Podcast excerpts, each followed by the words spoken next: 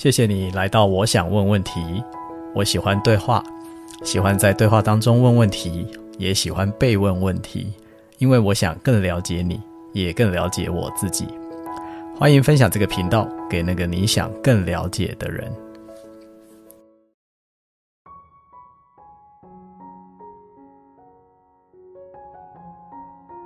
所以，那你想到的是什么？就是当你想到要来录这个的时候，你想到的是什么？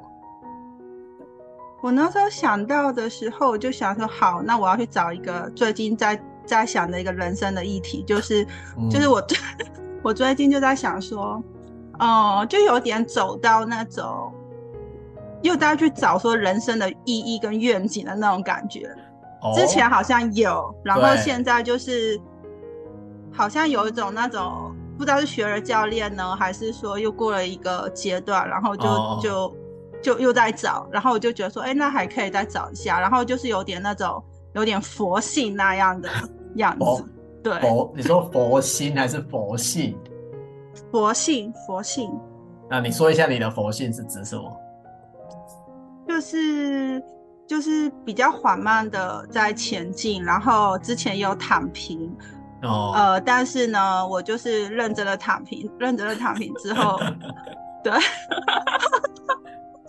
认真，因为以前二十几岁的时候可能会觉得不能躺平，你知道吗？哦、就觉得说，哦、呃，躺平就是好像会有点害怕，哦、可是不知道是学了教练还是怎么样，就觉得好吧，那我就认真躺平吧，我就就没有关系，就不要做。然后可是可是工作上的一点点事情还是会去做，哦、只是没有那么的积极。哦，就很认真的在躺平。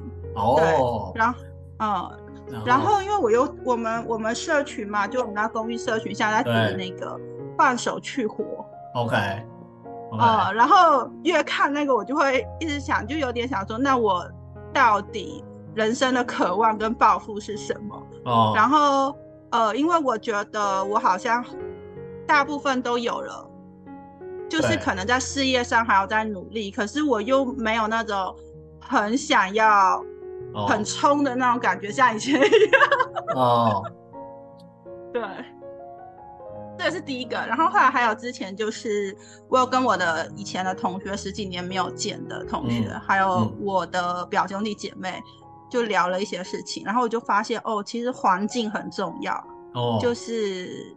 呃，在不同的环境，然后同样的家庭，或者是同样的学校，可是可能过了几年，然后身边不同的朋友，嗯，就发现大家后来就呃，就就很多的这个想法观点，还有就是说，对连我跟我弟弟是同一个家庭出生的，很多的 真的就好像不是姐弟的，就还是像姐弟，oh. 可是就是说有很多不一样，oh. 因为我们住在不同的国家，对。对然后就发现是这个环境，就是还是有影响，嗯、对对对。然后还有一个，还有一个就是说，就是我做的比较多，工作上碰到的比较多客户。嗯。呃，然后我觉得这也是我自己的问题，就是我以前呃，就是我对这种理财啊，还有钱这个不是太在意，嗯、但是可能因为我以前觉得呃，认真学习。就是要很认真学习，就小时候爸爸妈妈都会说要认真学习，嗯、然后因为认真学习，所以工作就会做的比较好，嗯，或者是说创业会比较好，那就会钱就自然而然而来。嗯、可是其实我知道我不是把钱赚钱摆在第一，但是我也知道就是钱可以帮助生活更轻松，因为我会看那些传记，嗯、然后我会给自己洗脑，对，哦、然后后来嗯，对，可是其实我发现我到三十多岁，三十二三岁才。有认真去看这件事，但是我还是没有办法像我有些同学，哦、他们可能二十几岁就很清楚了。哦、然后后来我的客户里面，因为有很多人，他们都会对钱很恐惧。嗯嗯嗯。然后所以我又开始去研究这件事情。对，嗯嗯嗯嗯嗯嗯。哦，这样好多。真的，我真的要说明啊，你今天带的话题太丰富了，我们可能可以分好几集，我觉得。我就我觉得就是我好像每次就是每天去散步，我就自己在那边一直想，很棒，然后或者是或者是我看到一个好好像是三十岁以后，我觉得可能学完教练，哦、学教练是三十三岁，其实可可能也有帮助。就是你说的我不一定会完全认同，嗯，但是我就是尊重尊重你的这个观点。嗯、可是我等会、嗯、等一下我就要去想，然后我也不确定对不对，哦、但我就会去想反面的这个想法。哦哦哦。好，我觉得你刚很有趣，就你刚讲了几个的时候啊，我听到里面 你有好几次讲说，不知道是不是因为学了教练，然后怎样怎样，不知道是不是因为学教练。我希望听我们这个频道的朋友不要觉得，哎，学了教练是不是一件什么奇怪的事情？好，但是呢，是啊、对对对，在我了解我了解，因为听我们这个频道有很多是教练朋友，但是当然也有非教练的朋友。呃，所以呃 Vina 当然也是学了教练之后，现在成为专业教练的一个在西班牙的台湾女生啊。我先非常简单的这样说。那如果听的朋友真的对于我们在讲的学教练是什么很有兴趣的话呢，我会把讯息留在文字那边，然后你可以去文字那里看。但我会邀请 Vina 来，其实就是因为我一直对你的观察，我觉得就是因为你是一个很有想法的人。所以果然，你刚刚一开始就抛了三个非常有趣的，而且也是很值得聊的话题。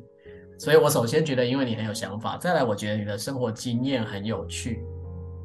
生活经验指的就是像你说的，你可能在不同的环境，比如说你是几岁到西班牙？嗯，我是二十二十五、二十六岁的时候。二十五、二十六就到了西班牙。好，所以这件事情，嗯、这也是我一直觉得很有趣的，就是你刚才讲那个环境，因为你刚刚第二 part 不是说你跟你弟虽然是同一个家庭出来的，但是当然你们在不同的环境，然后包含可能诶、哎、表兄弟姐妹啊，可能也在不同的国家，或者有些同学在不同的国家，然后你就发现环境其实对人影响蛮大的。嗯，对，对，好。对，所以我就觉得，就是因为你的生活经验是丰富的，你其实不是只有在西班牙，当然你在很多不同的国家有一些工作经验，所以这是为什么我今天会想要请你来聊聊的原因。好，所以我们刚刚呢有三个可以聊的话题，第一个是关于在找这个意义啊、愿景啊这件事，然后有一个是关于好像环境对人的影响，然后再来就是关于钱的恐惧。我真的觉得这太丰富，我们要分三集来聊。但是你比较，你比较想要先聊哪一个？我们以你想要先聊的开始聊。嗯，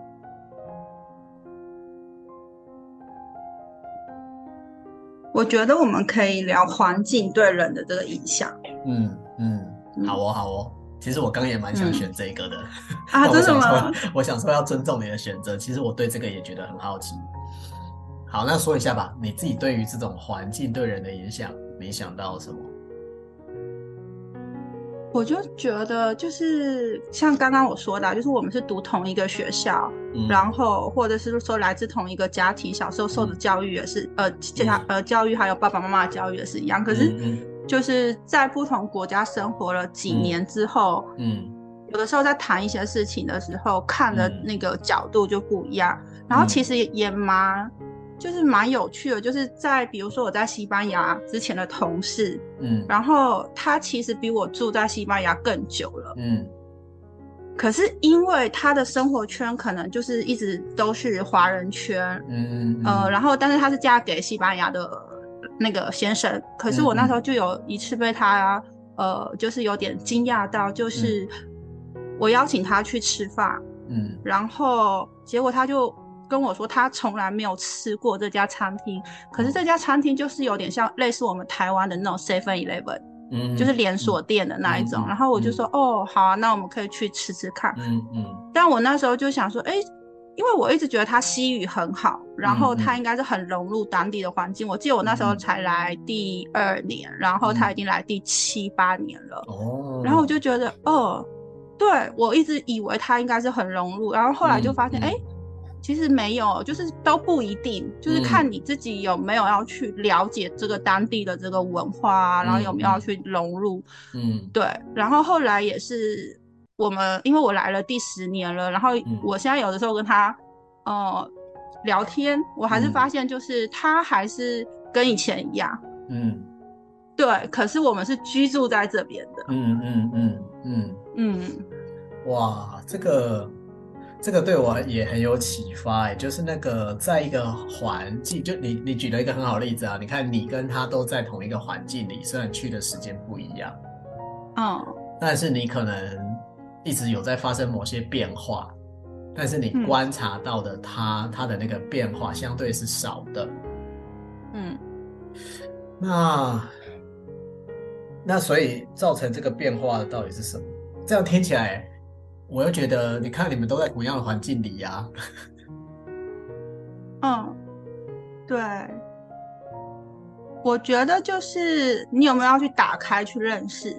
就是说，其实有很多人住在国外，嗯、那你可以去，呃，就找跟你是来自同样国家的那个圈子。嗯嗯。或者是说，哦，有些人像我们之前在外企嘛，嗯，虽然我们同事全部都是外国人哦，嗯、只有我们两个是会说中文的，嗯，哎，三个对，嗯，可是。呃，你你在上班的时候，你可以跟同事这样子呃一起工作，但是你可以选择你下班你是要融入当地呢，还是你就回家？嗯嗯。嗯，因为我记得在我来第一年的时候，呃，我有去一个华企的公司，嗯，就是去算是打工的那种形态。我本来是要去教中文，可是后来他们让我去教那个呃，就是。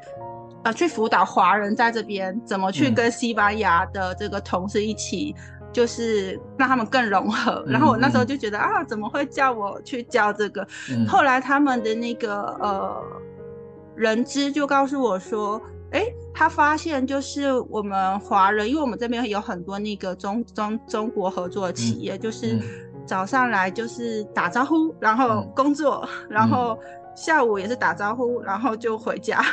然后，可他们希望就是说，哦、嗯，真的很特别哦。哎、欸，这真的蛮出乎我意料之外的。但陪，但是工作上不是需要至少要沟通吗？交流就是那种很必要的话，讲完就不会再交流的那种，意思是这样。就是我后来跟我后来感觉就是说，你当然可以交流啊，但是你有没有再深一层？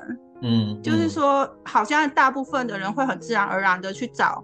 会说中文的人就要在一起，嗯嗯、然后中午吃饭就要在一起。嗯嗯嗯嗯嗯。嗯嗯嗯，那如果他那但是也有，如果你是愿意去跟所有的人在一起的话，我觉得那个冲击其实是不一样的。嗯、但是其实这个我有发现，在西班牙当地的人也有这样子哦，因为我们、嗯、我之前去那个比利时工作的时候，嗯，因为他们也是就是都是很多不同国家，可是就会 会有一群这样子。然后我就发现，其实也不是叫华人，只是我觉得我们华人可能从小的这个文化，嗯，就会一直这样。因为我记得我以前读书的时候也是一样，呃，就是他们会分组，就是中国同学会在一组，嗯 嗯，就是很快哦，就是老师说他做作业的时候，他们就一组了，嗯。然后因为，呃，就是我就是没有没有觉得说我一定要跟谁一组都可以，嗯、然后我就会被分到外国、嗯、外国同学那一组，嗯、这样子，嗯嗯，嗯。对。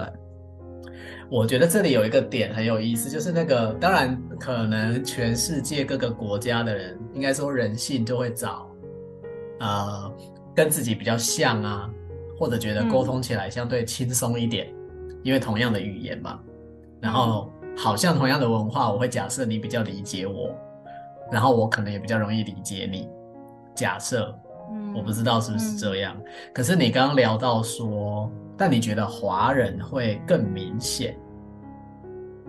嗯，对。我在我在想这个原因是什么？就是华人会更明显的跟华人在一起的这个原因。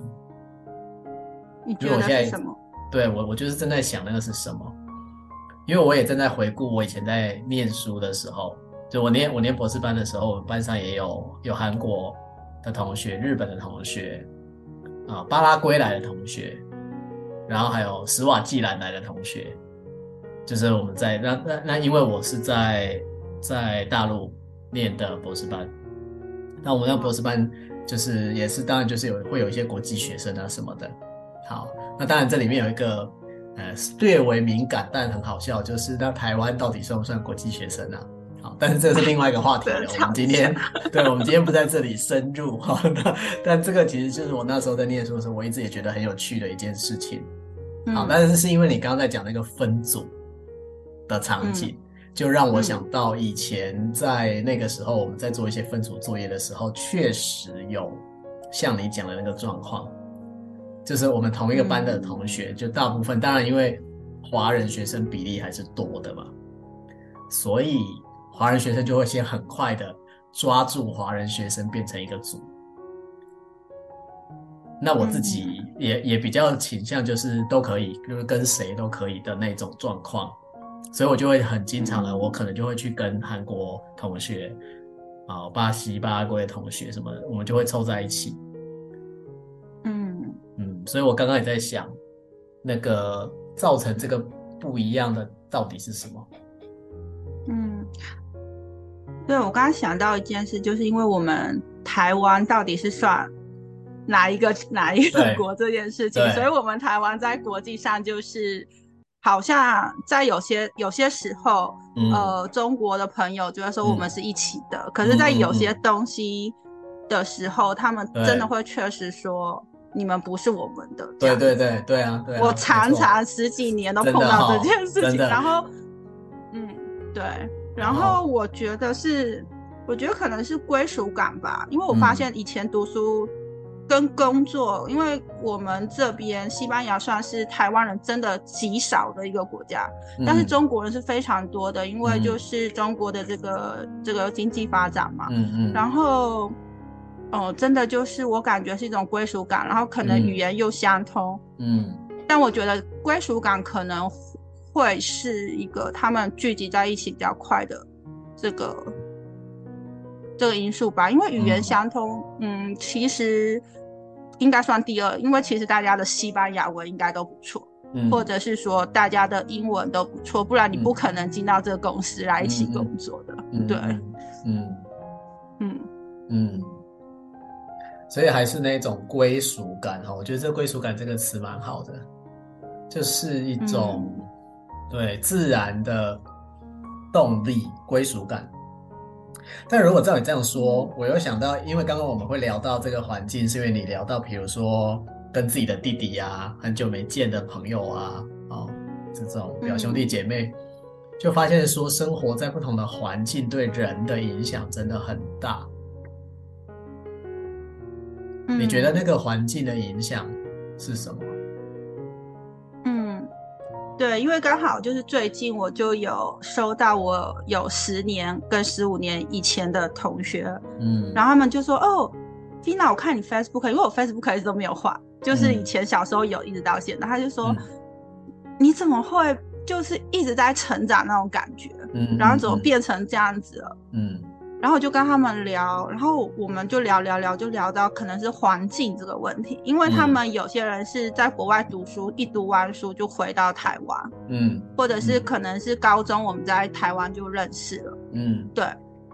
然后后来我们我们就发现，关于呃，比如说你想去做一件事情，你害不害怕这件事情？嗯，我就不太害怕，我就会非常愿意去尝试，嗯，可是。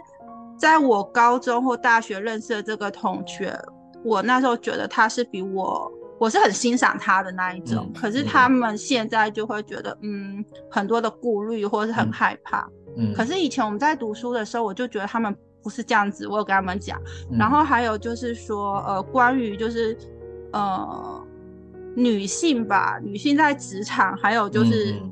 嗯女生到了这年纪，到底要不要结婚？到底要不要生孩子？嗯、然后我就觉得，好像在亚洲，嗯、尤其是中国可能会更多。但是我感觉台湾，嗯、呃，还是有这个，就是这个、嗯、这个问题存在，所以他们就会比较的会去讨想这个问题啊，或是焦虑啊，嗯、或是他们就真的就将就了。嗯。然后我我弟弟有跟我说，他说：“哦，姐，如果。”呃，不是你每次跟我打电话，你跟我讲说国外到底发生什么事？嗯、他说他们好像看台湾的新闻没有看到这个事情，嗯、或者是说可能要等三个月、嗯、五个月。嗯、但是我能理解，就是说，因为一般人你不会去查英文的新闻，而且其实不同的国家，它其实他们的这个观点其实也不一样。嗯，对。然后我就慢慢有发现这件事情。嗯对嗯。你讲这个我很有感觉哎，就是你刚刚在说那个很久没见的朋友，然后觉得说，哎，你怎么会一直在成长的那种，也可以说是，当然可能也许有点羡慕，但会有点好奇，然后就会想说，哎，你到底怎么了？就是你为什么，你为什么可以一直成长？而且你刚刚在讲的是听起来，比如说可能出发点是很接近的，比如也许你们高中的时候，大家都是那种很乐于尝试啊，然后就踹一些新鲜的东西啊，没做过反正就是做做看啊的这种状态。嗯，然后然后一路走着走着到今天，却好像有了很大的不一样。嗯，但这个这个真的跟你觉得，比如说，因为你后来可能就是在国外一直跑一直跑。你基本上就是没有在台湾生活了，对不对？你你就变成一个我们叫做什么旅居在外，还是你现在其实已经定居在外了啦？应该这么说。呃，定居对对，定居在外。然后我我就回台湾的时候，有的时候去士林夜市买水果，啊，对，被骗了那一种。对，对。然后然后你的同学他们可能在你刚刚说他们可能在国外读书，然后但回到台湾工作啊生活。你觉得就是这个选择的差异，好像变成了一个慢慢分叉点，越分越大的感觉吗？嗯，我觉得是一个环境的这个环境，就是不是有说嘛，就是我们常常接触的五个人，就是我们的这个智思维跟我们财富的平均嘛，然后。我跟他们聊的时候，他们其实也有慢慢的同意，就是他们其实也有在成长，可是现在他们就会跟我说：“嗯、哦，可能不能这样子。”呃呃，同事们可能会这样说，呃，我我老公可能会这样说，我家人可能会这样说，就是然后哦，台湾人不喜欢这样，然后尤其我觉得呃。中国是，我觉得中国跟我们有点相近，可是其实又有点不相近，嗯、就是有很多地方、嗯、对。然后我就说、嗯，我就会觉得说，哎，怎么会这样子？嗯、然后比如说，呃。我我我我我我尽量哦，我现在都尽量做到言行合一。就我 Facebook 打的，其实就是我现在想的。Oh. 但是呢，我觉得其实没有关系啊，就是反正我觉得我现在想的，我可能明年又进步了，那我就会去承认说，哦，我去年想的观点不一定一样。因为比如我我觉得我二十多岁想的跟我现在想的不一样，当然，当然，我就我就敢发出去。嗯，可是呢，他们就会呃比较害怕很多事情，对。哦，maybe 也不是害怕，但是就他们嗯就会想说这些事情不要说出去，然后也不要分享哦，哦也不要分享哦，好事也不要分享的那种感觉。啊？为什么好事也不要分享？就就很谦卑。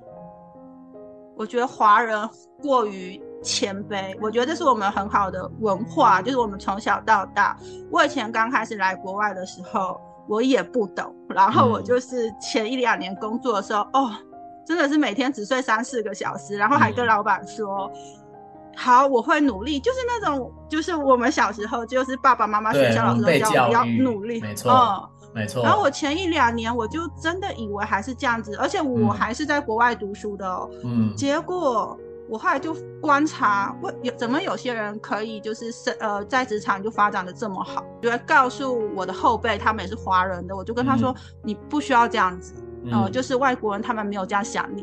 嗯、我们现在不是在台湾或是在中国，你哦，我超喜欢跟外国人一起工作，有一个原因就是下班就下班，就是老板不会找你，嗯，就是但是呃。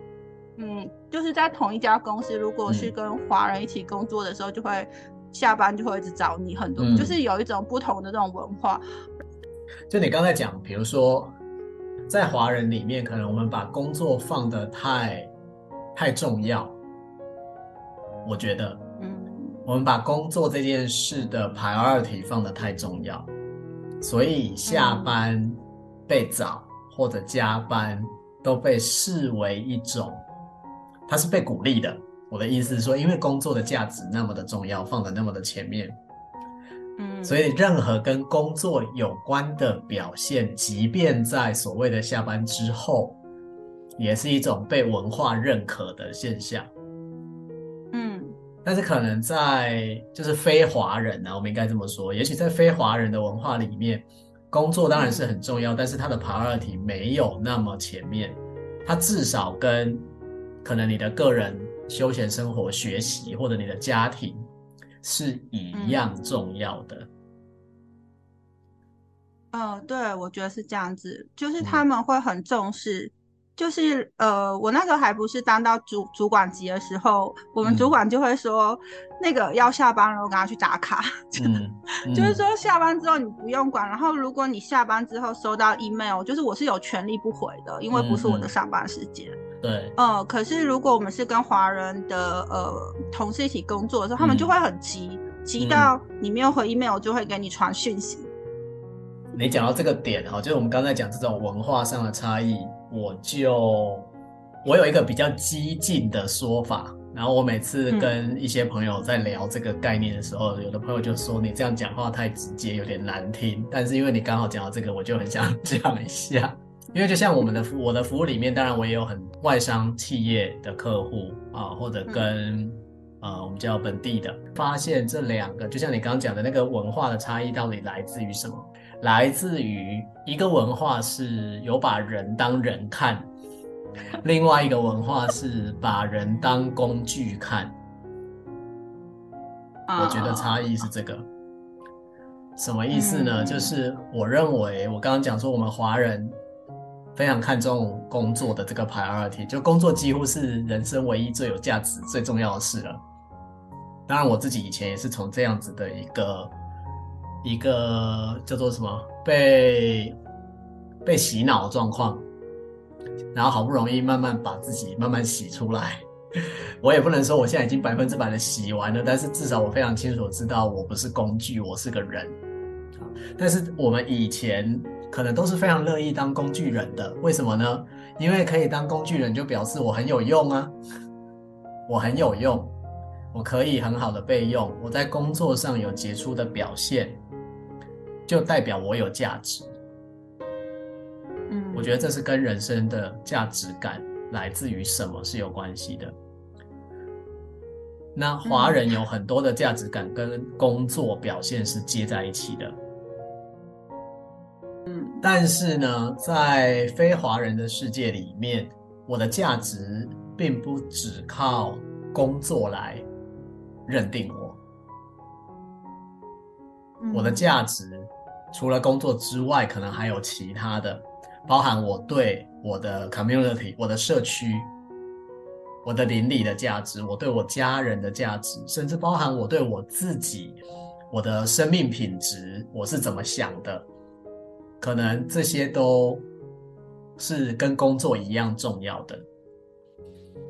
就工作并不是我唯一的价值来源，嗯、所以当下班之后。这是我个人的很重要的其他的时间，我在实现我其他的价值。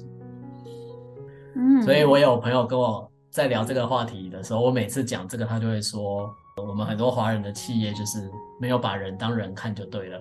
我说我当然是不会在老板的面前这样说啦，但是我觉得很多的组织文化，其实它后面隐藏的很深的那个潜意识的东西，其实是这个。嗯，然后我要说的是，也并不是老板故意要这样哦。我在讲这个的时候，并不是说哦，所以华人的老板是故意不把人当人看的。我的意思其实不是这个。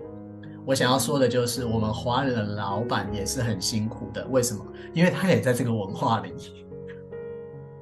他可能也没有把他自己当人看，他也是一个非常辛苦的工具人。他好不容易一步一脚印的做到了今天，做到了这个位置，所以在他的世界里，本来就是这么回事啊。如果不这么努力的话，怎么赚钱呢？你像你刚刚讲到，比如钱的这件事，如果不这么努力的话，怎么维持我一家公司的生存呢？嗯，如果不二十四小时都这样子活着，那万一我公司出了什么问题怎么办呢？这个是老板的痛苦，所以很多老板对自己也是非常严格，甚至严苛的，因为他也没有把自己当人看，其实是很辛苦的。对，然后后来我有发现一件事情，就是其实我觉得年龄，嗯，年龄也是会改变，就是他们对这个工作。的这个需求，就是他们会要求工作的，因为我记得我那个时候当上呃负责人的时候，嗯，我就有一个呃，是华人哦。然后他刚硕士毕业，他来面试，嗯，他就直接跟我说，因为我是最最终面试嘛，就前面都面完，嗯、但是我要去面一下，嗯、他就直接跟我说，我就来你们公司，呃，学习两年就好了。但我在你们公司做的时候，我要求我是可以在下班后去做的副业的。嗯嗯嗯，然后他就这样讲，他就没有像以前，就是可能他的上一代，可能就是我们吧，就说哦，我要好好帮助。呃，我觉得可以这样说，就是八八五呃八零后的那个华人就会说。嗯我要好好工作，我会好好为这个公司、嗯、呃效效劳，然后一起成长。嗯，九零后就不会这样讲，九零后就是很明白知道他要什么，嗯、然后他明白的说，九零后他会明白的说，哦，我要我要求的薪资是这样子，如果你给不到。我我需要在我的其他的这个待遇，比如说是他的那个啊休闲时间啊假期啊要给到相对的，不然他就觉得那就不用了，我再去面试下一家。嗯，对，那是我第一次有 shock 到，然后后来我就慢慢了解到了，就是当然中国跟台湾其实我觉得还是有差十年，对，然后就是八零九零零零年他们的这个对生活态度现在也都改变了。嗯，九零后 shock 到你。因为他跟我年纪差不多，我就想说我，我我那个时候刚来国外工作的时候，我是很、嗯、很好奇的，我觉得说，嗯、哦，好，我拿到这个工作，然后我要好好的，嗯、就是那种全心全意的那种为公司付出，嗯，然后我还没有，我我我我可能是讲我忘记了，但我可能是讲说，哦，我想要在这边一起学习，然后、嗯、呃一起成长，然后我会。帮助这个公司有，就是我的优势什么什么等等的，嗯嗯、我就不会去谈说我要的年薪是多少。嗯，可是那个那个小朋友，嗯、他一来他就跟我这样说，嗯、他就不会说、嗯、哦，这是我的第一份工作，我会、嗯、我我我会比较的含蓄谦虚，他就直接告诉我们，他就说我就做两年，而且我要同时就是做副业，嗯、因为现在很多公司就是会给员工去做他们的副业，嗯、只要是呃。嗯，就是不会干扰到他原本的工作。嗯、对，嗯，所以这个是你说你觉得台湾跟这个大陆有差到十年的概念吗？就是你刚刚说，其实他的年龄跟你差不多，但是你感觉他的那个心态啊，嗯、包含这种对工作的、嗯、的观点是差异很大的。他是，他是那个，他是在这里长大的二代。我后来我跟他越来越熟，他有告诉我说，就是他们家。都是看呃中国频道的，就是说他的爸爸妈妈是生活在这边，可能是他们因为他从小他爸爸妈妈是做生意的，嗯嗯，然后这个也是一个环境，我有发现，嗯、像这一种的呃小孩，因为他有这个欧洲的环境，他就敢敢要求，嗯、然后再加上他们家是经商的，嗯，所以他敢去谈钱，嗯，但是另外一种的环境就是像我们大部分的人，就是从小就是要好好读书，然后越读越高，嗯、读越来越好的学校，后来就发现，嗯、哎呦。我不敢，我不敢去谈钱。哎呦，收个教练费都觉得啊、哦。虽然我是大学就出来自己创业了，哦、我就是很喜欢做这种东西。哦哦。然后我真的有赚钱，然后去付到我的学费。哦。呃，但是我一直觉得我是没有创业天分的。可是我后来累计到现在，我已经创业八次了。对。就是失败的不算，我说成功的。然后，可是我以前小时候就觉得说，好像一定要一直读书，读到哪，然后一定要进。什么什么企业，然后要、嗯、要走到高管，对、嗯。可然后来我再去回想，我就觉得，哦，对啊，既然我以前都可以靠着自己，嗯，赚到钱，嗯，不是说赚到钱就是怎样，但是赚到钱是一个综合能力的一个结果。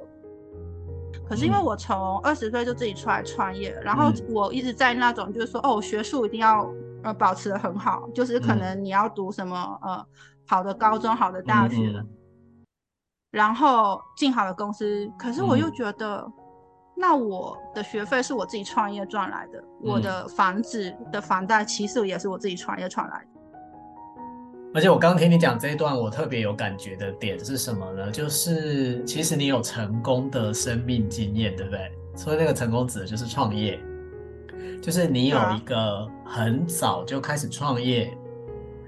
然后我要讲的那个成功经验，并不是说啊创业赚到钱叫做成功。我在讲的成功不是这个意思，我在讲的是，你有这么多次的体，可能有赚到钱的有八次，但是没有赚到钱的可能还有更多次。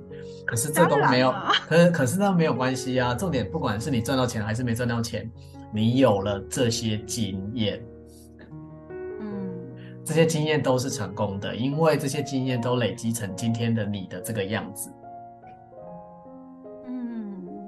哇，你说的这好棒哦，都是枝芽。真的，真的是这样啊，真的是这样。而且我对于你刚刚提到说，我们大部分华人的教育从小就是被教说，就是好好读书，好好去找一个工作，好，然后努力的爬到一个位置什么的。当然，现在这种概念，呃，像你说的，越来越年轻的朋友们，就是也不一定想要走这个路啊。但是我自己也有发现，其实也有年轻的朋友。还是完全的很想抓这条路，因为这是听起来比较安稳的一条路。我觉得这可能跟，我觉得不知道是不是因为我们两个人都是属于，至少我不是那种好好读书，因为我没办法把书读得很好，我一直是书读得很烂的那种。虽然我刚前面说什么我念博士班，可是这都是很后面的事情了。在所谓一般人的眼里，我一直是一个书读得很烂的。我是一直到了找到了自己的兴趣，我到了大学，真的进入到自己的兴趣之后，我觉得我头脑才是真的开窍。在那之前，我头脑就是一片浆糊。但是我要讲的是太谦虚，没有没有，我是说真的啊，我是说真的，就是我在大学之前，呃，我读的是理工，然后是不停的会暑修，嗯、差点要被二分之一退学的那一种。嗯。后来我就一直在，所以我我我现在要讲这段的原因，是因为我觉得你，比如你为什么会在大学二十岁就创业，你也可以不要创业，对吗？你其实你家的家庭应该不需要你创业去维持家计，嗯，那你为什么会去创业？我就我就看到了，我就觉得哦，那有时间我就做啊。而且老师我还发现一件事情，就是我记得有一次刚升大学的暑假。嗯、然后我就回到呃我们外公家，就是在乡下花莲嘛，嗯、我应该有跟你说过，他说，然后就好像有一个什么呃活动，嗯、然后大家就要去摆摊，嗯，然后我就看到大家都在卖那种手工的东西，嗯、或是一些玩的东西，嗯，我就跟我阿姨说，呃，我要怎么样可以在这边摆摊？嗯，就小时候不懂，嗯、但是我就觉得在家很无聊哎、然后我就是这样子，嗯、然后我就觉得，哎、怎么都没有卖吃的，应该要卖个红茶吧，嗯、然后卖个松饼，嗯，然后我阿姨就去好像是乡公所吧，就帮我登记，嗯，然后我就开始了，然后我那时候也没有想太多，我就去那个。农会吧，以前还是农会，嗯、我就跟我阿姨借钱，嗯、我就去买那个松饼粉，嗯、然后我就跟我表弟说：“你们在家都很无聊哈，嗯、就四天就好了，有谁要一起卖松饼？”嗯、然后可是大家都会觉得，可能他们可能会觉得说会不会很累，或者是会不会赚钱？嗯，但是我那时候就觉得好玩而已，嗯、然后我就要去，嗯、然后我就自己在家用那种很很一般家庭的那种烤松饼两个，嗯、然后我就在那边用，嗯，然后后来呢？嗯，就很多啊，然后第一天就有赚一点小钱，然后我就说，嗯、那我们大家嘛，表兄弟姐妹，我们大家平分这样子。然后第一天卖的时候，我就发现，而且老师我都都卖那个高单价，你知道吗？其实那个中美。我就从这些，我跟你讲，我的那个商业模式一直到现在都是一样，就是说，因为这边没有，然后大家都在玩，玩了都很饿，小朋友闻到那个香味，就会想要这样把爸爸妈妈买，爸爸妈妈都宠小孩，然后就买。然后第二天呢，我就发现，我就跟我阿姨说，是这样去买个饭团啊，因为爸爸妈妈也很饿，你知道，爸爸妈妈不喜欢吃吃甜的。然后我阿姨就去菜市场买那个早餐。然后我也卖的比较贵啊，嗯、因为你要去菜市场，你要你要骑车开车五分钟啊，所以我就、嗯、我就这样卖，然后还给他卖套餐，嗯、然后全部都卖完。嗯、哦，对，第二天我还卖了红茶，嗯、就是我不知道去哪里想的这些。嗯、然后后来我们就是呃，在十五年前，就我们一个小朋友还赚了大概有六千块台币吧，嗯，但是又没有很累，嗯、就是你又没有干嘛。嗯、然后我就帮我旁边的摊贩。帮他们卖那个手工艺品，因为我两个小时，因为我们两个小时就卖完了，可是要在那边等四个小时，嗯、然后我们家人才会来接我们，知道吗？然后我就帮他卖。哎、欸，我觉得你这个例子很经典哎、欸，天赋这件事情啊，我们自我我相信你也是这样相信的，就是每个人都有他的天赋，嗯，但是那个天赋不一定发生在所谓的学校学业。或学术这件事情上，你回去花莲，你看到刚好有这样子的一个市集的概念，在那个时候，可能很多小孩都看到啦，对不对？跟你一样年纪的也都看到，但就不一定每个人都会想到说，哦，那我在这里很无聊，我也来摆一下好了。即便你从来都没有摆过，你可能不知道那到底是什么东西，所以对你来说，那只是一个好玩的事情。然后更重要的就是，当你觉得好玩，开始玩的时候，结果你居然还发展出了你对于需求的观察。你刚才讲就客户需求嘛，就是小孩的需求，小孩会吵；那大人的需求就是大人被小孩吵，他就要买东西。然后再来就是那大人的需求，就是他除了买东西，他自己饿了，但是他想要吃别的。就是你发展出了一种很自然的，好像都可以感知到别人的需求，然后你会想办法去满足他的需求，并且用一个符合市场的价位去满足。这个天赋的意思就是，因为我们经常在说，你怎么发现你自己的天赋？通常就是你觉得很容易做，而且还做得蛮不错的。或者你学的很快，嗯、很快就可以上手的，嗯、相对相较于其他人的那种东西，就是天赋。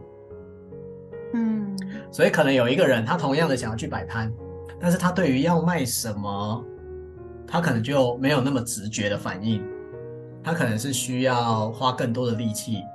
然后对于好，那如果要卖，怎么定价呢？好，然后你刚才设计出了套餐，就是这些东西。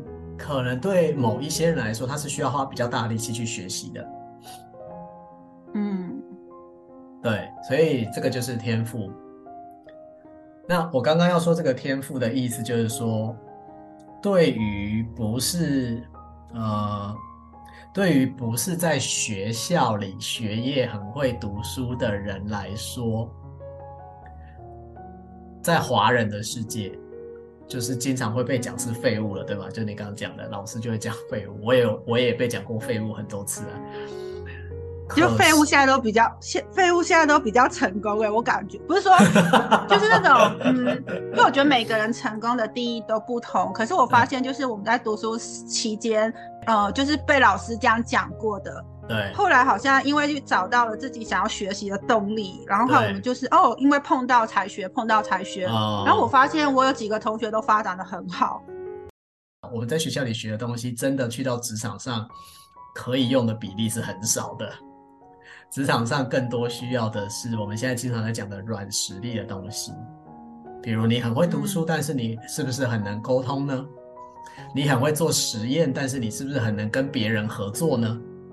你是能处理单一而深入的事情，还是你可以处杂处理复杂而变动的事情呢？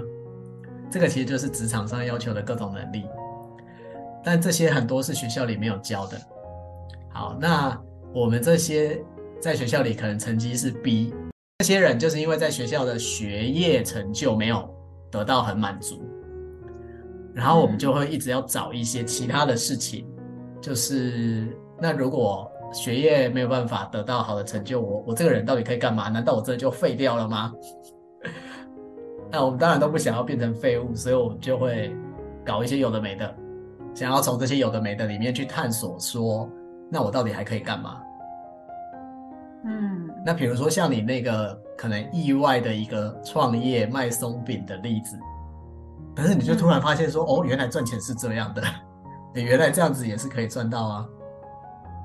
嗯，对，老师，可是你知道吗？就是呃，我发现很多的华人在三十到三十五岁开始，他就去探索我到底喜不喜欢这个工作。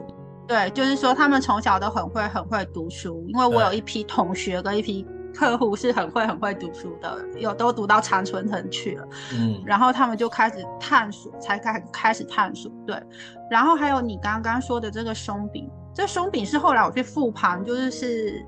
复盘真的是很认真写日记，然后发现我都真的忘记了，对，然后可是我记得我我只记得大学，就是大学我也是就是就是自己用一个电脑然后做生意，那时候我就看到政府有一个政策叫打工留学，然后我就想、嗯、哦，那不是可以帮大家减轻负担吗？然后我就跟 agent 去合作，嗯，然后我就这样做，然后我又看到哎，大家都很喜欢买那种国外的东西。嗯，然后我就做了一次代购，做完一次我就觉得哦，我不喜欢，我不喜欢 shopping，但我觉得这个是一个生意，我就招了一群同学，我就说你们去买，我给你抽成，然后我去接客，嗯、然后我就只是用网络做一个 group，然后我就就就这样子，然后就做这两个，嗯、然后就觉得很好玩，然后又可以学习，然后其实那时候真的不觉得这个赚钱怎么样，只是后来在统计，就是哦可以付学费哦这样子，嗯、但我。在那个时候，我都还不觉得是天赋哎，嗯，就觉得应该还是要去什么呃公司去实习啊，嗯、然后以后要去什么什么公司，就真的是后来到了三十岁以后，才慢慢去写日记，然后才发现哦，原来以前有这些事哦，可是我的家人没有告诉我这个是天赋，嗯、我的老师也没有告诉我这个是天赋。嗯、没错，没错，你刚刚讲到这个，我觉得非常关键，在我们华人的环境里面，就是我们很容易。只在学业成绩上去看小孩的天赋，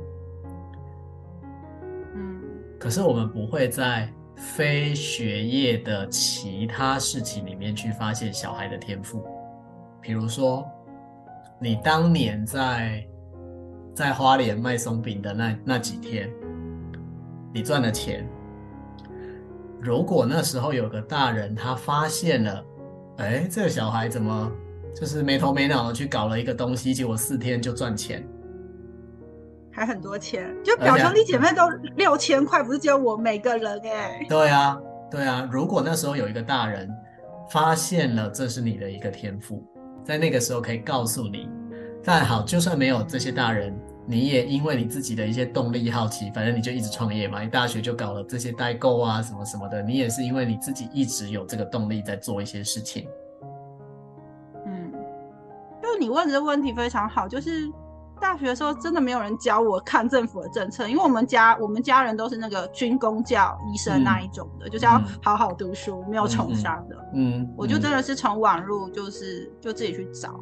嗯，天赋的概念就是你也不知道为什么，但是你好像就知道事情其实就是这么一回事，然后你往那个方向去做的时候，好像也都还蛮顺利的。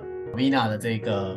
例子，我想要跟听到这一集的朋友说，如果你觉得你自己目前好像是一个找不到天赋的人，我想请你不要灰心，因为你一定有，只是你可能还没有发现，原来这是天赋，因为那些事情太对你而言太理所当然了，太简单了，对你而言，以至于你可能以为，诶，他不是每个人都这样吗？但其实不是哦，你想想看，就像 Vina 的表兄弟姐妹，大家可能都看到了有摆摊这个机会，但是为什么就他想到，而不是他的表兄弟姐妹想到呢？嗯、那为什么会是他去采取行动，而不是其他的表兄妹去采取行动呢？其实这个就是天赋的意思，就是很多时候我们都觉得，那事情不就是这样吗？本来就应该这样想啊，就像 Vina 你刚刚说。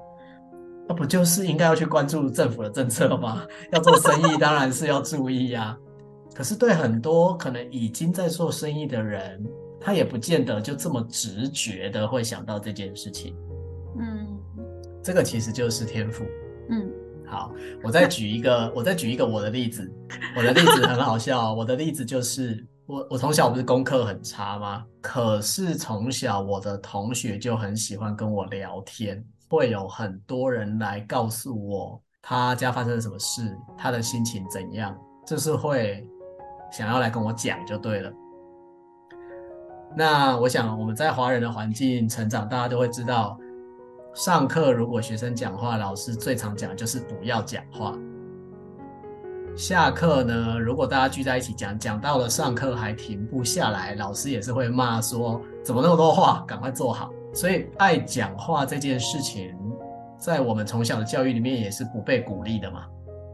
嗯，所以你才会说那个华人开会都不讲话，对不对？因为我们就是被鼓励最好不要讲话啊。那我的成长过程就是会有很多人想要来跟我讲话这件事情，它其实也是一个被算是被责备的嘛，被批评的嘛。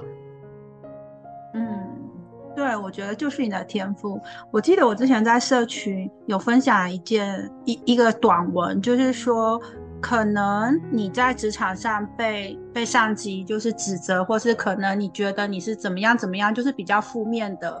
你去观察他，他可能就是你的天赋。对啊，这个就是一个角度，就是从不同的角度来观察自己。很多时候被骂的那个点，搞不好就是其实你有某种天赋，但是当然，也许你那个天赋用错了地方，也有可能。嗯，有的时候是这样的。啊、嗯，就像我那时候，我我其实是宁可听同学讲话，我也不想去上课的。好，所以我我有时候我是会翘课去听同学讲话的。哇，那当然对老师来说，这种学生就更不可以呀、啊，一定要骂，怎么可以这样？嗯嗯，对啊。但是我现在的工作是什么？我现在工作就是在听人讲话。嗯，然后也问问题。对啊。而且我做这个工作做得非常开心啊，也可以赚钱，嗯、而且还赚得还不错。嗯，哇，我觉得非常好。我觉得做开心的事情，然后又可以赚钱，我觉得是非常好的一件事情。我自己是非常好，喜欢。可是我是真心这样相信，其实每个人每个人都可以做到你开心的事情，并且赚钱。嗯。但前提是你自己相不相信这件事。其实很多人根本心里不相信这件事，他不相信人生可以又做快乐的事情又赚钱。嗯嗯嗯，对，同意。好哦，太好了，太好了！我们今天很开心，是跟西班牙的 Vina 连线。好，然后 Vina 呢分享了很多。包含成长的历程，包含他在欧洲的生活，还有文化的差异，我觉得这是很丰富的一集。呃，我也觉得我们之后一定会有机会 再录下一集。到时候我们再来约时间呢，再来约时间可以来谈下一集的内容。嗯，好呀，我也超级开心今天可以跟老师来这个线上聊天。OK，好，那我们今天就先到这边喽。嗯。